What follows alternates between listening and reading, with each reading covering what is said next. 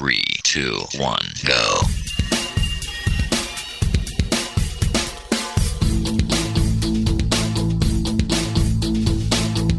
Enredando, la informática que se escucha.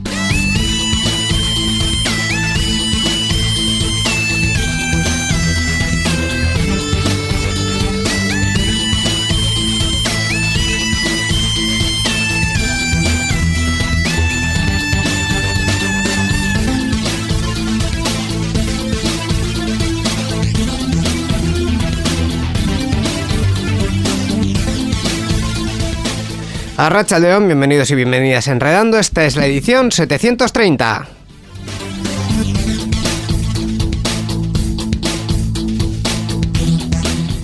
Edición que comenzamos eh, en este mediados de marzo, Miquel, un poco, pues, eh, sin mucha cosa, ¿no? Eh, bueno, cosas ha habido, ha habido. Eh, está por ahí el Mobile World Congress, están esas cosas, ¿no? Hola, ¿qué tal, Íñigo?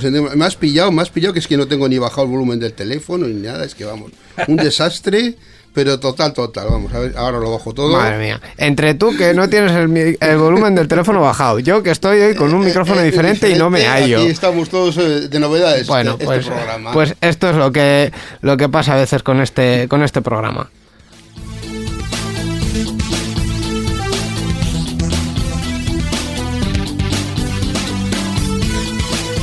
Pero bueno, esto es lo que tiene la, la frescura de enredando. Te voy a dar unos minutitos más, Miquel. Ya está, ya está. Eh, Todo está que, hecho que ya. bueno, cuando nos ponemos a ello, pues, pues hay que dejar todo lo demás y hay que ponerse a esto, a hablar de, a hablar de tecnología y hacer un repasito de la actualidad que esta, estos días pues Sí, ha sí. tenido lo suyo. En este programa, como la semana anterior tuvimos eh, secciones, Secciones, eso es. en la edición anterior, mejor dicho, en este sí. pues tenemos un invitado. ¿Y qué invitado, verdad, ¿Qué Miquel? invitado tenemos? En esta ocasión contamos con la presencia de Jim Schaefer. ¿Qué podemos decir de Jim? Pues para los oyentes más antiguos de Enredando, su nombre es de sobra conocido. La voz que eh, de Jim junto a la de Rafa dieron contenido a aquellas primeras ediciones del programa. Luego, en compañía de Joe Tony, de José Antonio Lacarza, preparaban aquellas divertidas tertulias, discusiones en las que la sangre nunca llegaba al río, ¿eh? En la actualidad él dice que está prejubilado, pero a mí me parece que no tanto porque se sigue manteniendo al día de las novedades tecnológicas. También hace algunos trabajillos de soporte, además de las tareas domésticas de su casa. Así que después de haber podido contar con, en, en anteriores programas con otros grandes colaboradores de Entrenando, por fin lo tenemos aquí. El gran Jim Schaefer. Hola Jim, bienvenido a Enredando. Hola, buenas tardes. Muchas gracias por venir. Mm, No es, no, no es nada, que al final es un programa que tengo mucho cariño y sé, lo sé. muchos buenos recuerdos. Pues eh, sí, yo- de hecho yo eh, ahora mismo estoy en, en un momento, Jim, tú y yo hemos coincidido en, en algunas tertulias eh, hace, hace ya unos años en la Euskal y tal, Party Nights. tal, Party sí, Nights sí, y, sí. y diferentes cosas que hemos, que hemos hecho, pero yo siempre que te oigo hablar me acuerdo de los primeros programas que oí de Enredando hace ya pues un porrón de años, Muchos años. y, y me viene así no, como el... no vamos a decir cuántos, ¿eh? Muchos, Muchos, años. muchos. Eh, muchos más de los que correspondería para mi edad. O sea, yo andaba por ahí con 14 años escuchando Enredando. No sé si esto me ha afectado en el futuro. pero es Un poco igual, sí. Pero, pero sí que me, me lleva a ese, a ese momento en el que, bueno, pues las discusiones, las, eh, los temas que ha, que ha comentado Miquel, ¿no? Que ahí teníais unas discusiones fervientes de Jarza y tú. Bueno, teníamos opiniones bastante encontradas acerca de las cosas, más claro, con unas personalidades muy, muy diferentes. Al final, él, pues yo siempre decía que tenía el Microsoft tatuado en sus partes personales y yo, pues, era un poco más contrario al, al gran monopolio. Y hoy en día, eh, respecto a la, a la informática, ¿cómo, cuál, es, ¿cuál es tu relación? Después de, de muchos años que, que ya sabíamos que estabas ahí en, en la pomada, ahora, eh, ¿cómo estás? ¿Sigues siendo usuario? ¿Ya te has retirado del todo y, y- y- y estás ya con las cabras en el monte? O cómo? Bueno, vamos a ver, tampoco voy a convertirme en, en Luddite. Um, o como se diría en español, no lo sé. No, no estoy anti-tecnología. El caso es que yo descubrí la informática en 1977 y desde entonces ha sido un pasión mío y seguirá siendo hasta el día en que me muero. Pero mi colaboración profesional ya, ya está llegando a su fin. Yo colaboro con la empresa de mi mujer, pues manteniendo un ProLiant microserver de estos que contiene el software de gestión de la empresa familiar. Y poco más a nivel informática profesional. Ahora, a nivel personal, pues la, la red de mi casa parece una red de una empresa mediana bastante cansa. Um, tengo NAS, tengo pues es un server propio, tengo un montón de cosas que estoy manteniendo y siempre experimentando cosas nuevas. sí. Me gusta eh, realidad virtual. ah, ¿Sigues con sigo- los robots? ¿Sigues con los Sigo, bueno, es que al final el problema que tengo con el temblor esencial hace muy difícil pues usar un sí, soldador y estar manejando tornillos claro. pequeños. Bueno. Sigo interesado, me sigo al día con lo que está pasando, pero ya no hago como antes y me duele bastante, pero ahí está, en fin. la vida avanza.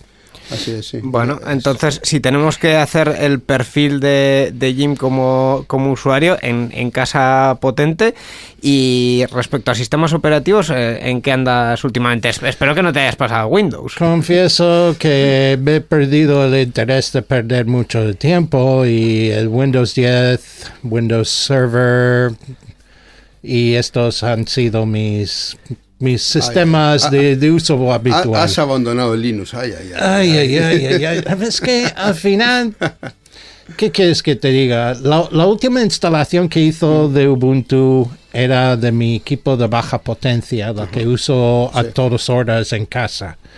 Y, y ese bicho pues iba muy bien, pero necesitaba algo que no podía encontrar la forma de hacerlo funcionar bien.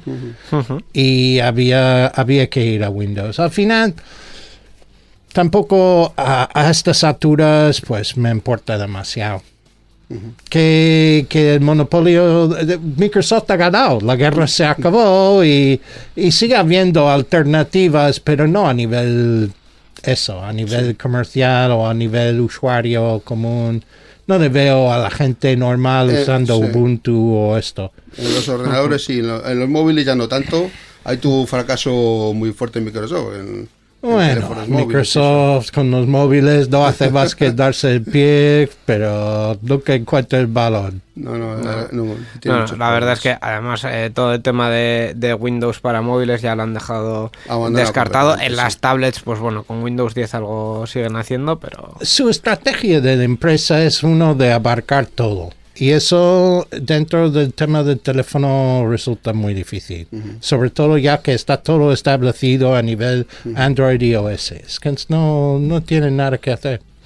Hablando de móviles, ¿eres usuario de iPhone o de Android? Android. Android. Android Bueno, sí. bueno. iPhone, iPhone lo usa mi mujer. Mm, ¿Y cómo... Qué, qué- tal, ¿Qué tal lo ves? O sea, en algún momento dirías, va, igual me paso, no... No. No veo, no veo la razón de gastar tanto más y tener más o menos lo mismo. Yo, mi mujer paga el doble para tener lo que yo ya tengo en un formato que me gusta más. Pues bueno, eh, ahí está la, la- al final la, la diferencia, ¿no? Sí. Em, Vamos, no por sé... lo que ella pagó por su, su iPhone. Tengo un, un One Plu- OnePlus de estos Sí, que, sí, que tiene de todo. Sí, es verdad, sí, sí, así, así es, porque es muy... Será la experiencia que quieran, me, me hablan mucho los de Apple, que los, los fanáticos de- del iPhone y tal, que, que es una maravilla, que tal, pero yo con el, con el Android, cualquier teléfono, hay, hay además marcas para elegir, hay precios desde muy caros también, pero también los hay baratitos, y pues eh, tienes una, una gama muy amplia. Yo creo que es Sí, mucho lo más. traes de China y ya y, está. tiene- y tienes unos Ahorras una sí, pasta sí, sí. y es mejor. Y tienes unos modelos que tienen de todo, o sea, que te Eh. hacen de todo. O sea, o sea, no, no hace falta irse a- al iPhone, por lo menos esa es mi opinión. Nunca he sido un fan de, de Apple, la verdad. Eh, a- así haciendo también repaso general de, de marcas. La estrategia de, de Apple, que básicamente financieramente se basa en, en meter dinero en la caja a, a toda costa. Bueno, ojo, es que siguen, siguen haciendo lo suyo. Lo único, a nivel nuevos productos, han perdido un poco la guía que era de, del Steve Steve, Jobs. Jobs. Era una persona con visión, Sí. cosa que ahora falta. Lo que sí han hecho muy bien es seguir con el avance de los microprocesadores. Y ojo con lo que están haciendo con el M1 y demás. Vamos, los procesadores potentes ARM van a conquistar. Y habrá, olvídate de mucho. X86, se está acabando ya el chollo. Sí, sí. Así que, no sé, en el, el futuro va a haber cambios y eso es lo que, lo que hace interesante la informática. Sí. Lo que no quieres es vivir con la misma arquitectura durante 40 años, ¿no? Pues sí. Sí. Vamos, que eso es lo que tenemos, básicamente. Sí, sí, Sí. así es. La verdad es que eh, todo el mundo al, al coger esos primeros Macs coincidían en que iba a ser un, un cambio, un cambio eh, muy importante. Estos primeros productos, pues bueno, tienen sus carencias, sus carencias importantes, pero que a partir de aquí, ojito con, con ARM y ojito con que Intel y AMD se duerman en los laureles. No, AMD ya está, se está poniendo las AM- pilas. la AMD verdad. ha hecho muy bien, ah, han sabido también diversificar Sí. eh, eh, su dominio sobre el tema de gráfica, Gráfica, sí, sí. le ha dado muchas ventajas y no ves lo que han vendido con toda esta historia Sí, de. Bitcoin. Dios mío, se ha entrado pasta por esa historia. Porque toda esta gente farming los Bitcoins han comprado placas de tarjetas gráficas de, de alta gama, pero un montón de ello, a mansalva. Ah, para minar, eh, Y- para minar monedas, criptomonedas. de estas, Claro, sí. para hacer la la Sí, minería sí, de sí, sí. criptomonedas. Es. es. una pasada lo que han ganado. Y están usando ese dinero, aplicándolo al desarrollo y sacando nuevos procesadores cada vez más potentes. Sí, sí. La verdad es que, El me, que lo lleva peor es me temo que Intel ya se está quedando atrás. Está quedando un poco atrás, sí. Está- Y- todo esto lo estamos viendo. Y por el camino de los pobres jugadores que pretendían comprarse algún tipo de hardware, les han dejado que, que- que ahora mismo no se La- puede comprar nada en ninguna parte. No hay Las gráficas están carís y Es carísimas. difícil mantener a, a la altura, la verdad. Pero el tema de criptomonedas y de, de la minería de las mismas está quedando un poco ya el tema donde hay un nivel de saturación bastante Sí, importante. ya. Donde ya no es tan tan grande como antes. Ahora lo que hay son grandes almacenes llenas a tope de máquinas haciendo nada más que eso. Sí, sí. No es como antes que un tío en su su casa, con no. un maquinorra Sí. pues sacaba una pasta. Ya no hay mucho de eso. ¿Has llegado a entrar en ese mundo de las criptomonedas para comprar, vender o Oja- para iniciar? ojalá lo hubiera hecho en su día, pero confieso que yo no juego con el dinero, no tampoco soy una persona que apuesta o que me interesa jugar a póker por dinero ni nada de eso. Me parece jugar la lotería una vez al año ya me basta. ¿eh? No, no quiero. Más también si ves lo que está haciendo la economía Sí. Con todas las monedas de fiat, que, que nadie tiene más que crédito hoy en día. Y el dinero en realidad no está basado en nada físico. Y nos contamos con el beneplácito o la crítica de, de globalización, yo creo que hay que tener cuidado, Sí, sí, chicos, sí. que esto, esto se va a reventar en cualquier momento y no sé si el criptomoneda me convence. Aparte de eso, si quieres jugártelo, pues ahí lo tienes. Claro. Y mucha gente se han ganado una pastizal, está claro. ¿Ha habido en los últimos años alguna alguna corriente, alguna cosa que hayas dicho, "Mm, esto esto me interesa me interesa mucho. Igual no me voy a meter en ello, pero esto tiene muy buena pinta. Pues ya te digo, desde, desde que me encontré los primeros aparatos de, de realidad virtual, eh, del primer Oculus, estaba como, hmm, this looks like fun, ¿sabes? Esto parece divertido, sí. vamos a meternos un poco ahí. Y tengo un par de, de gafas de estas, uh, un Oculus Rift y un Oculus Go. Y la verdad es que creo que esto va a ser una tendencia hacia el futuro gamer que, que va, va a representar un nuevo mercado. No va, no va a acabar, no va a convertir todos los gamers en VR. Pero va a haber otro mercado nuevo que va a ser casi exclusivamente VR, porque no son tan compatibles como piensa la gente. Va a haber El- do- dos ramas, ¿no? Diferentes. Claro. Es que al final, el mejor desarrollo para un juego VR es dedicada. Sí. Claro. Eso de, de los motion sensors, los, los, de los movimiento, mandos de movimiento, Sí, sí. estos, estas cosas no, no traducen bien al con- a la estrategia de control que se basa en teclado y ratón. sí. Entonces- o, o en mando, en los mandos. estos, O en los mandos estos, estos de- Xbox sí, típicos, sí. estos. Y yo siempre, siempre he sido muy malo con el, el mando. Mis, mis hijos son expertos con los manditos. estas. son pero este pequeño, el, el- el pequeño joystick que tiene, sí. yo no tengo ninguna precisión con ello. Ya, ¿qué me vas a Entonces? ¿cómo voy a jugar con eso? Si estoy tan acostumbrado a ratón o, Teclado, o joystick grande. Como, sí, una como- palanca maja, sí. Sí, pero esto de hacer con el dedo gordo a ver cómo lo controlas de forma fina, mm, Es no, complicado, está, es complicado. no está dentro de mis poderes. ¿no? Claro, al final sí se ha visto que, que los juegos dedicados, eh, uno de los títulos que más ha tenido fama los últimos años ha sido el, el Beat Saber, que al final son juegos de... de- de, eh, joder, sables láser, estaba Sí, buscando sí. el nombre. Con, con música, pues ha tenido lo suyo, pero adaptaciones de juegos que había hasta ahora, simplemente a VR, eh, no han funcionado tan bien. Bueno, algún- a- algunos juegos nuevos se están dedicando. Star Wars, ah, ¿cómo se llama eso? El Squadron. Squadrons, I guess. ¿Cómo se llama? esos Escuadrones. Um, es un juego que ya se desarrolló ya pensando que esto iba a tener una versión VR No, y ya- tomarlo ya- en cuenta Ya. para el Lo desarrollo. pensaron ya, sí, claro, ya es y, distinto. y es bastante buena en VR, la verdad. Pero ya tenía juegos de espacio, eh, Elite Dangerous o No Man's Sky. Y la verdad es que los controles de esos juegos son tan complejas. requiere tanto teclado. Y cuando tienes esas gafas puestas, como te pierdes la pista al teclado, Sí. a menos que, a menos que, que puedes mantener ahí las manos en mover y Sí, siempre sí, sí. acertar las teclas, tienes problemas. Sí, sí, es complicado. Pues yo creo que como carta de presentación está ya muy bien para conocerte un poquito más y vamos a meternos ya con la actualidad y con todas las noticias que tenemos para esta edición de Enredando.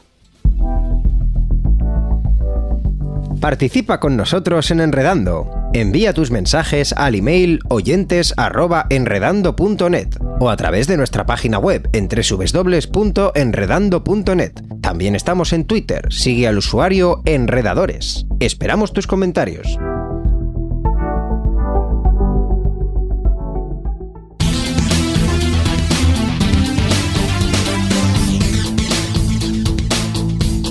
Enredando, la informática que se escucha.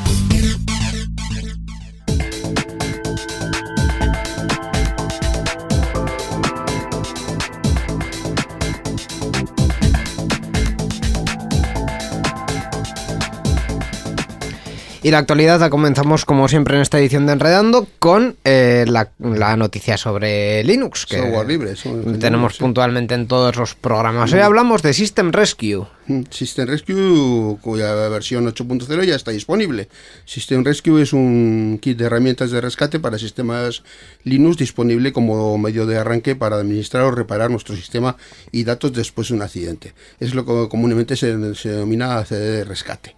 El objetivo es proporcionar una manera fácil de llevar a cabo tareas de administración en el ordenador. eh, como la creación y edición de las particiones de disco duro. Viene con un montón de utilidades propias de un sistema Linux como Gparted, eh, FSArchiver, herramientas de sistema de archivos, herramientas básicas tales como editores, el Mining Commander, herramientas de red, entre otras. Eh, ¿Por qué hablamos de System Record? Como ya decíamos, hablamos de él porque en este mes de marzo está disponible una nueva versión, la 8.0, versión que trae actualizaciones de todas las herramientas que incorpora, así como la última versión del kernel Linux y del entorno gráfico. También cabe destacar que disponemos de dos arquitecturas diferentes de esta distribución, una de 32 bits y otra de 64. Mira, con lo de las arquitecturas me ha recordado lo, lo muriendo que está la arquitectura de 32 bits. Pues estos todavía tienen. en general. Pero te voy a decir otra cosa. Eh, me acabo de empatizar con, con Jim porque según he leído o, has dicho CD de rescate, he dicho, uff, ¿hace cuánto que no toco en ninguna de estas herramientas que se mencionan? ¡Qué pereza, por favor! Bueno, pues este sigue, sigue, sigue existiendo y siguen sacando nuevas versiones. Bueno, por, por último, os vamos a indicar la página web oficial. La dirección es www.system-mediorescue.org y por supuesto esta información también está disponible en la página web del club. Pues ahí está la información sobre System Rescue y sobre su versión 8. Sí. Está, está muy bien que las herramientas vayan avanzando. Eh, como siempre, esta información la encontramos también en la web del club, ¿verdad? Sí, el grupo es la Asociación en Vizcaya de Usuarios de GNU Linux que se dedica a promover el uso de software libre tanto en el ámbito público como en las empresas y usuarios particulares. La página web, vamos a decir la página web, y latina z. La informática que se escucha.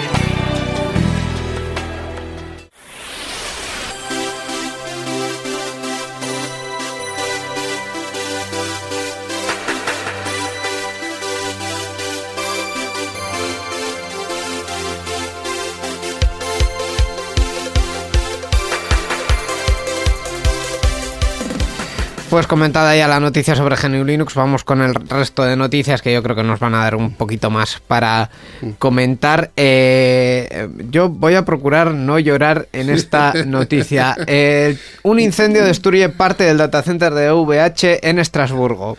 Bueno, pues eh, OVH, un proveedor de alojamiento web, computación en la nube y telecomunicaciones francés, eh, ha sufrido un devastador eh, incendio en uno de sus principales centros de procesamiento de datos, un CPD. Eh, dicen ellos, a las 0047 del miércoles 10 de marzo de 2021 se produjo un incendio en una habitación de uno de nuestros cuatro centros de datos en Estrasburgo, el SBG2. Los bomberos intervinieron de inmediato para proteger a nuestros equipos y evitar la propagación del fuego. Eso lo, lo han dicho en un comunicado. Eh, confirman que el incendio ha destruido el, SG, el SBG2 por completo. La electricidad también ha sido cortada en todo el sitio, pero los otros, eh, se- por ello, pues los otros CPD se mantienen inactivos. Eh, dicho de otro modo, eh, de los cuatro que tenían allí, uno se ha ido a la mierda totalmente. Totalmente, O sea, y los ha- otros, eh, a quitarles la luz, como que ya no, Como- que corriente, ya como no. que ya no, pero no han sufrido daños, en principio por el fuego. Eh, guía rápida para cualquiera que tenga em, datos en, eh, en un proveedor y le- les pase algo como esto. Primero, en las condiciones generales, habitualmente tus datos no están protegidos. Entonces, más vale que hagas una copia de seguridad. sí, eso es importante. Siempre.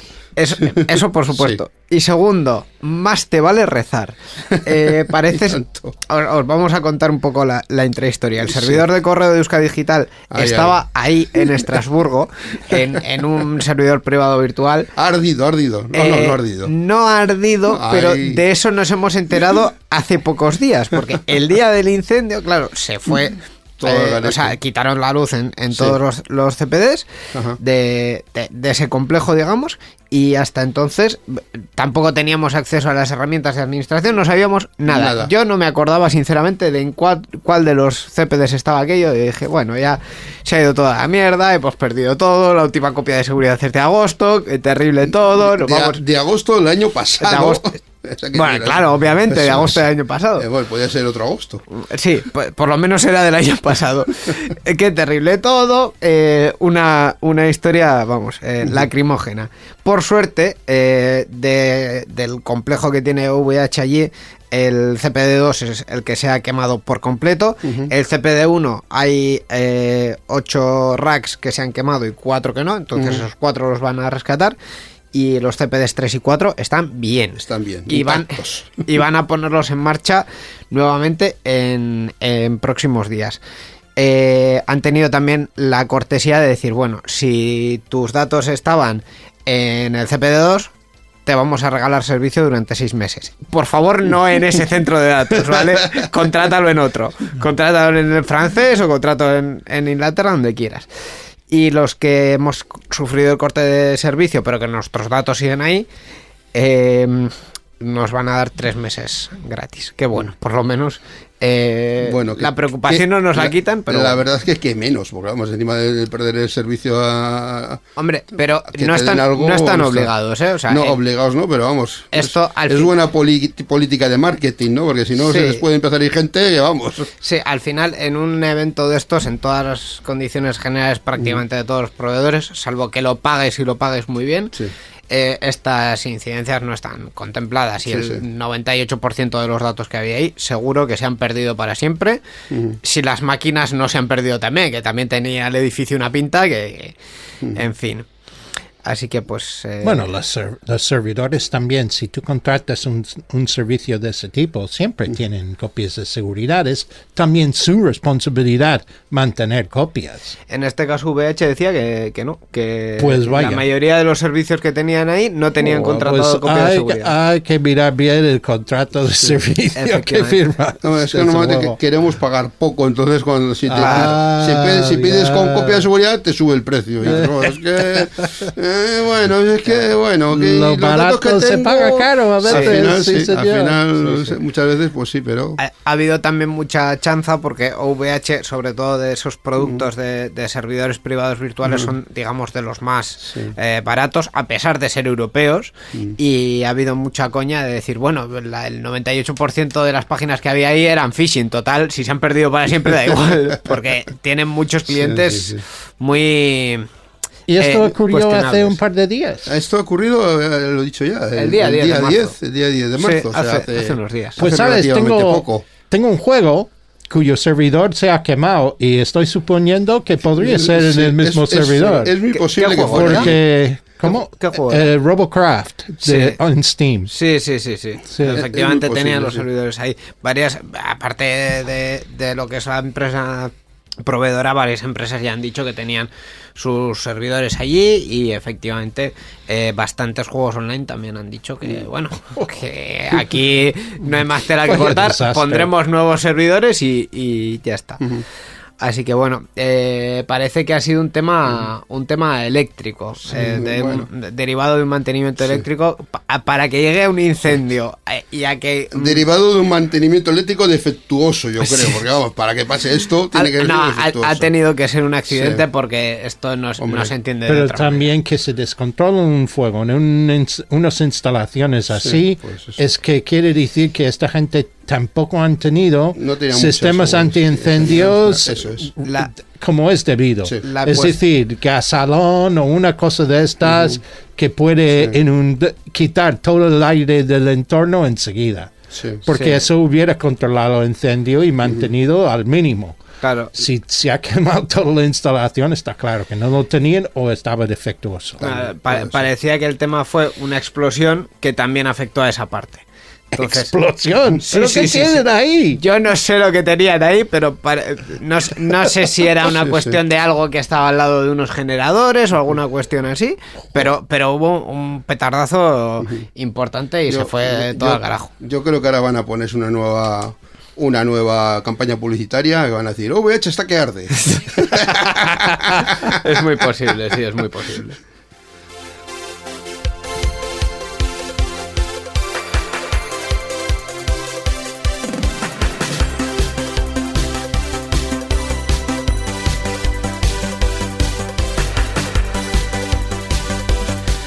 Continuamos con más noticias esta vez hablamos de un evento más eh, cercano a nosotros, eh, también por lo, por lo sentimental eh, y por lo material, que es la Guipúzcoa Encounter, eh, que ha Está- vuelto, Ya está aquí, ya está, que vamos, estamos ya encima de ella ya. sí, sí, que ha vuelto con la edición número 15 online. Totalmente online, la edición número 15 de este evento del 19 al 21 de marzo, o sea que ya el que quiera apuntarse ya va tarde. Pues bueno, va a realizar todas sus actividades en formato virtual y todos los participantes se podrán conectar desde sus casas, tal como ocurrió el año pasado.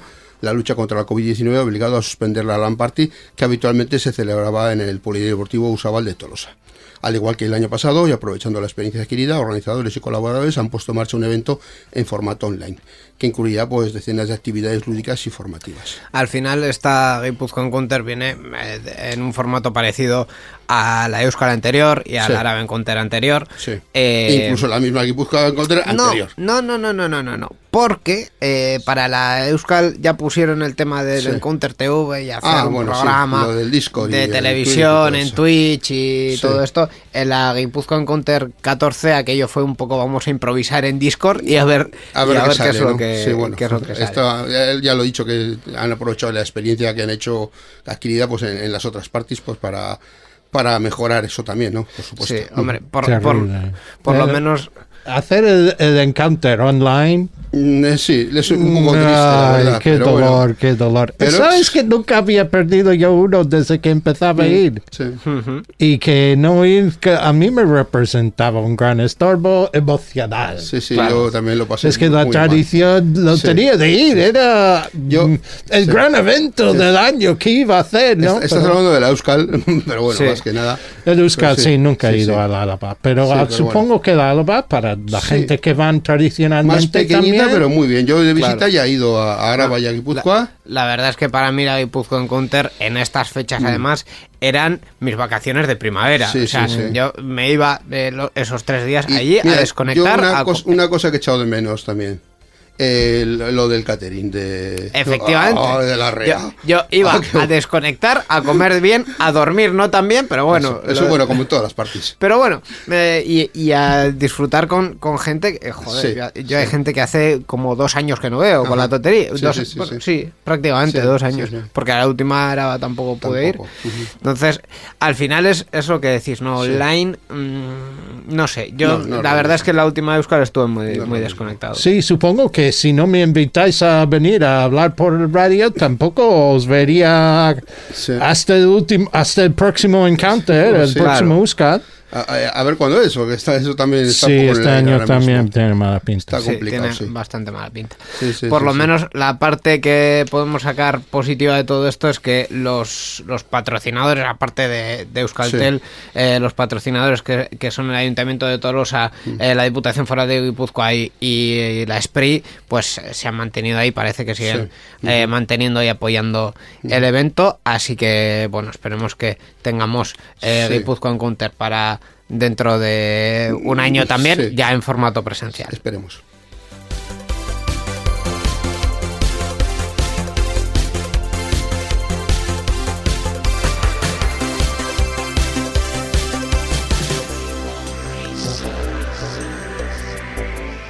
Y hablando de pérdidas, eh, esta también es un poco triste. Estos últimos días hemos perdido al creador del casete y a, y a uno del- de los padres del CD.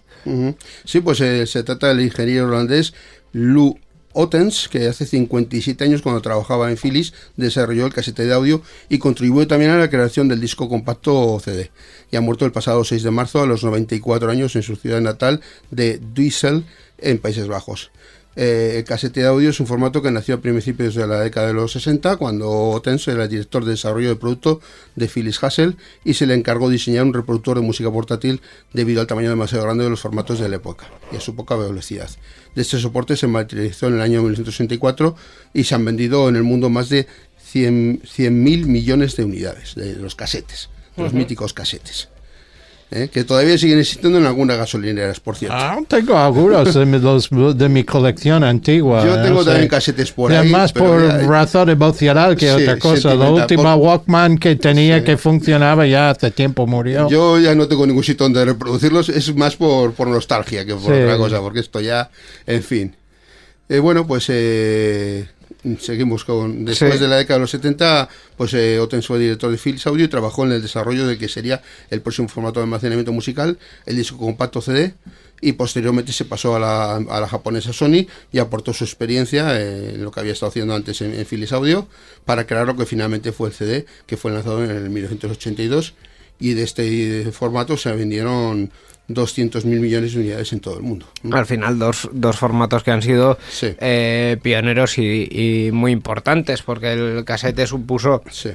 la llegada de la cinta magnética al mercado Mm. Doméstico, eh, sí, doméstico, sí. en el que solo estaba el vinilo prácticamente. Hubo otras cosas por medio, pero Eh, prácticamente y lo solo. fu- fue muy importante también el tema de que se pudiera grabar en ella y el- el- en la primera informática que hubo doméstica, en los primeros ordenadores estos de casa doméstico. En el Commodore ser 64, Commodore, el por. Spectrum, eh, todo ese tipo de ordenadores, o incluso los MSX, algunos venían con casete y los programas venían en, en el casete y algunos, incluso las revistas de informática venían con casetes, a veces para, para los programas, distribuir los programas. Y después de todo esto, además, eh, mencionábamos el CD, que, en fin, eh, Joder, era el nacimiento de, de música digital. Con sí, ello claro, sí, empezó todo el tema de música digital. Antes todo era analógico. Todo analógico, el casete. Y claro, analógico. también con ello empezó La piratería. Hombre, Ya con el casete también, ¿eh? Hacían también piratería. Eh, Yo pero me no acuerdo se de, aquellas dobles pletinas que llamaban, que metían un- una casete y otro y otro casete vacío y ahí se metían Sí, en, en Estados pérdida, Unidos pero- teníamos estaciones de radio que hasta anunciaban la hora y el disco que iban a poner en su enteridad para que Para podrías grabar grabarlo, en para cassette. grabarlo, ¿no? De la FM, ¿no? Sí, sí, sí. sí. y creo que hubo en, en España, hubo en Bilbao, de- en concreto, alguna algún programa de radio que, que incluso emitió eh, algún juego para, para alguno de estos Para sistemas. que- Spectrum, sí, para Spectrum, Spectrum. creo que fue el, el Rotaeche, Fermín Rotaeche era. Sí. El vicio del silicio. Vicio de silicio. El vicio del silicio. ¿Sabes qué es donde empecé yo en radio? Mira. Sí, Sí, sí. Eh, silicio, Hice sí, varios mu- ah, temas musicales, como Sí. el Commodore Amiga 1000. Tenía sintetizadores conectados por MIDI y editaba partituras de Alan Parsons y Mike Oldfield. Y Sí, el, como, el Commodore tenía un chip, de- un chip de sonido muy, muy bueno. Pero acuerdo. no solo usaba eso, Sí, sí, usaba sí, sí. eso más generadores de Sí, sí, tono sí, sí, Yamaha y Roland. Tenía un- una instalación entonces bestial. Y eh, aquellos te los, te los emitieron ahí en el vicio del silicio. Sí, sí. Qué bueno, qué bueno. Así empecé yo en el radio. Y yo creo que Rafa ni me hubiera reconocido si no fuera por eso. Ah, mira. Quería mi ayuda porque alguna experiencia con eso tenía. Venga, tampoco era para tanto. Bueno, bueno, en la época estaba muy bien aquello. Ya, ya, Sí, pero sí. Mi, mi papel dentro del vicio de silicio no era... Yo nunca hablaba ahí, no, no me presentaba. Yo era simplemente colaborador de, de medios y materiales. Sí, bueno, Pues fíjate que, que gracias a este pobre Luotens hemos, hemos vuelto a los orígenes de, de unas cuantas Sí. cosas.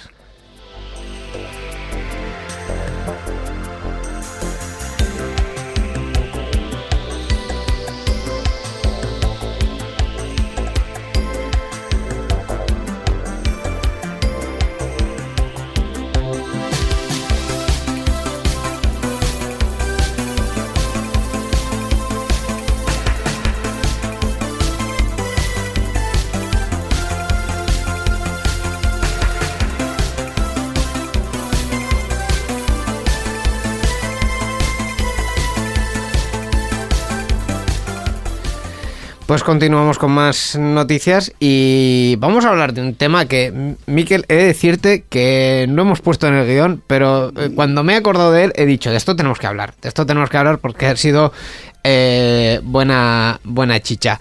Eh, el SEPE ha sufrido un ciberataque eh, contra, su, contra su página web. La semana pasada hubo un, un ataque con un ransomware eh, que afectó sus sistemas y, además también la, la web.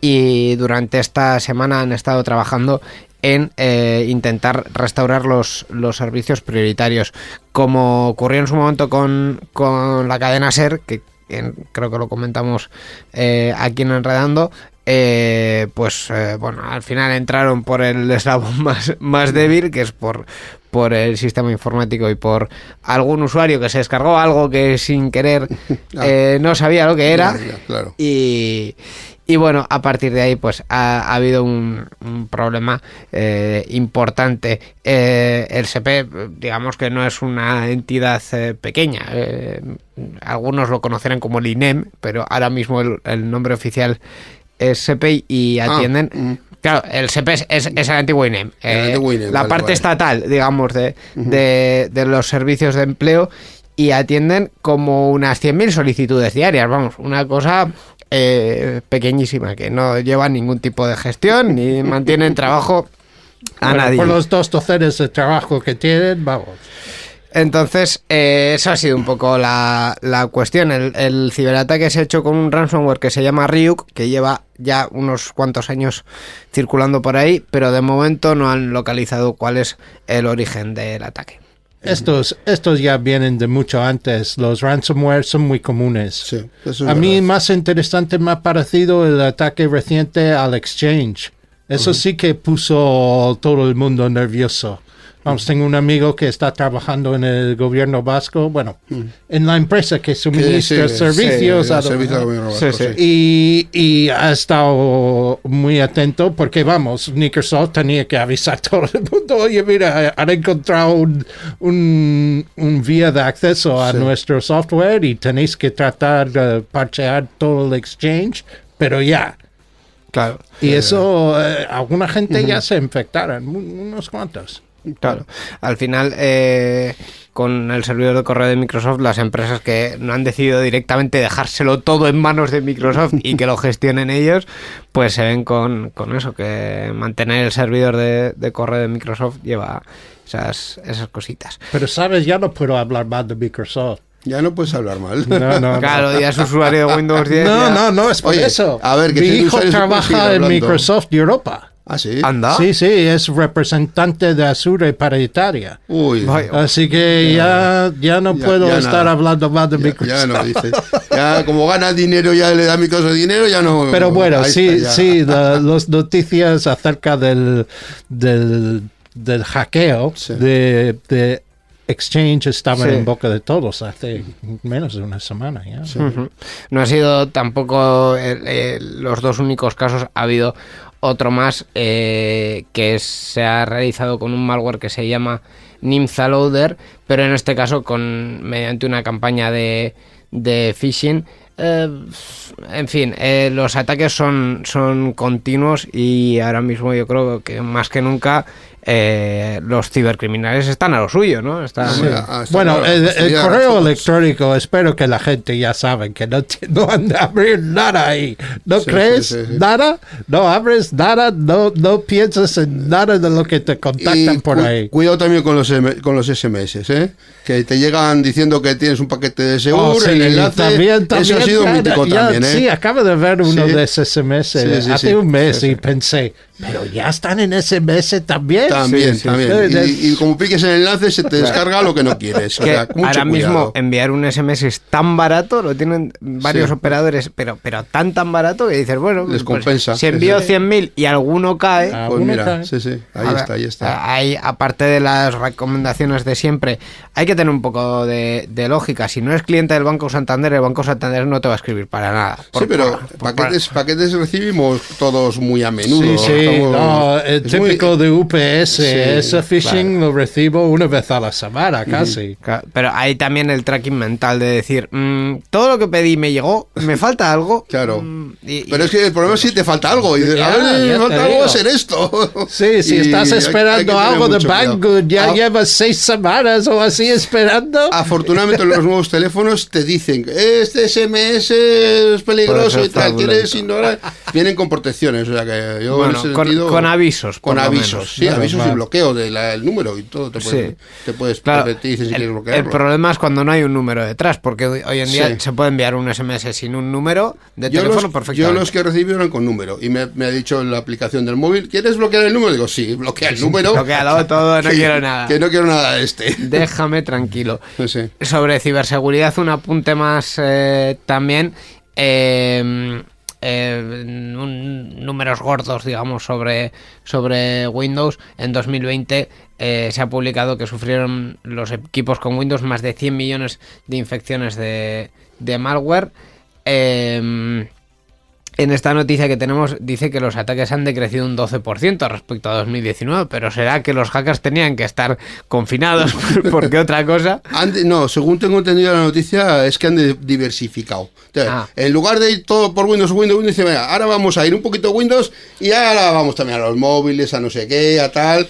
Y así, bueno, eh, han repartido fuerzas y así, pues eso. Y como ciertas plataformas, eh, los móviles todavía, el tema de la seguridad está todavía un poquito, po- po- un poco flojo, Sí, pues, pues ahí tienen más posibilidades de...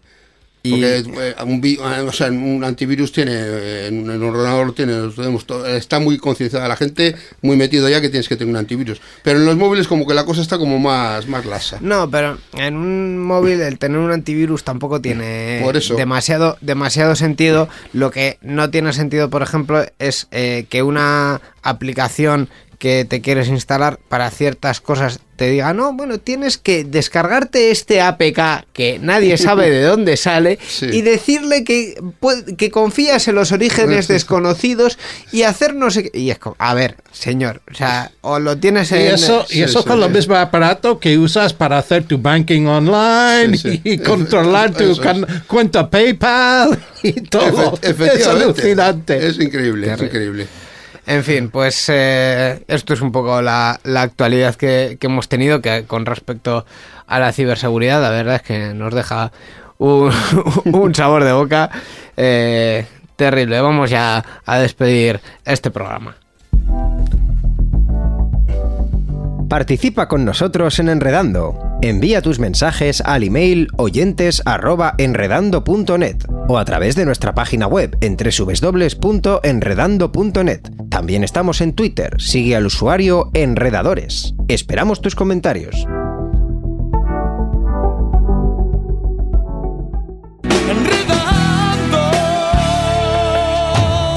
La informática que se escucha.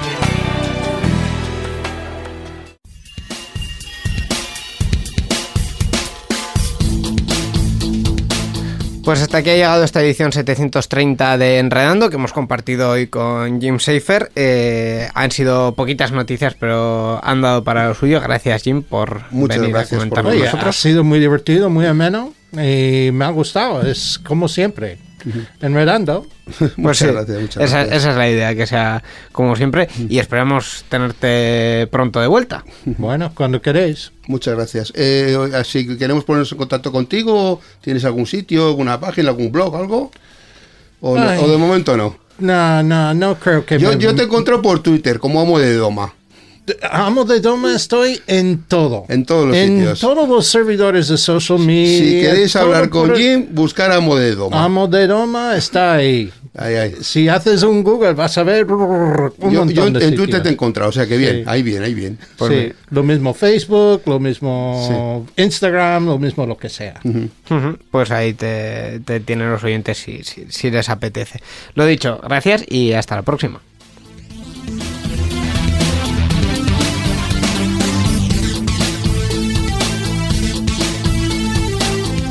Y antes de terminar, por cierto, tenemos que comentar dos cosas. Primero, el tema del Patreon, que este programa eh, y todos los que tenemos en Euskadi Digital están en patreon.com barra Euskadi Digital para que podáis aportar un poquitito, un poquitito así chiquito Ayudarnos un poquito. a, hacer este programa, este humilde programa. Y lo puedes escuchar antes que nadie. Efectivamente, en alta calidad Ay, y ay. todo. Esto suena muy viejuno decirlo de en alta calidad. Alta fidelidad. Eh, te has ido muy lejos. Eso suena todavía viejuno. En patreon.com barra Euskadi Digital, Ajá. desde 2 euros al mes eh, podéis aportar a este programa y escucharlo antes que nadie. Y nos vamos a ir eh, con, unas, con una música, con un track que se llama Miquel. ¿Cómo se llama esto? Eh, ¿Tú quieres que lo pronuncie yo con No. mi pronunciación de inglés? No, en realidad estaba dándote tiempo Ah. porque te- que- quería comprobar una cosa. La canción se llama Morning Glory Court.